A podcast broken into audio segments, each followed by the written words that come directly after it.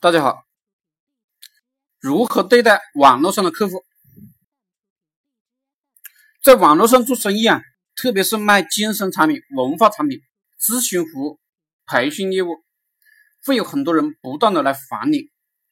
有的新手刚到这个行业，想挣钱，就与每一个来找他的网络客户啊聊天，回答这些客户的问题。聊了半天以后，这些客户呢？并没有选择付费，这些新手呢就很生气，很苦恼。我都有很有些学员啊也来找我诉苦。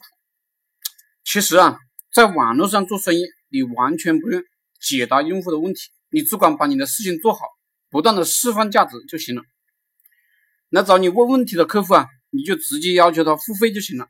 他若不付费，还找你聊天，你就不要搭理他就行了。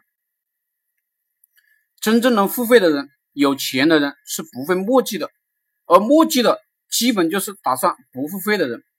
所以，你以为你服务态度好，恰好吸引了很多根本不是客户的人。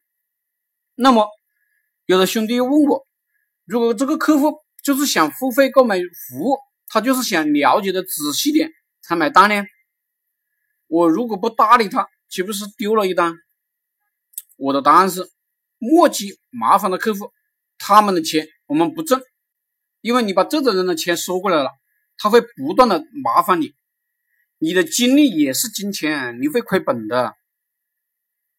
有的人的钱我们应该放弃，放弃点什么，我们才能得到点什么。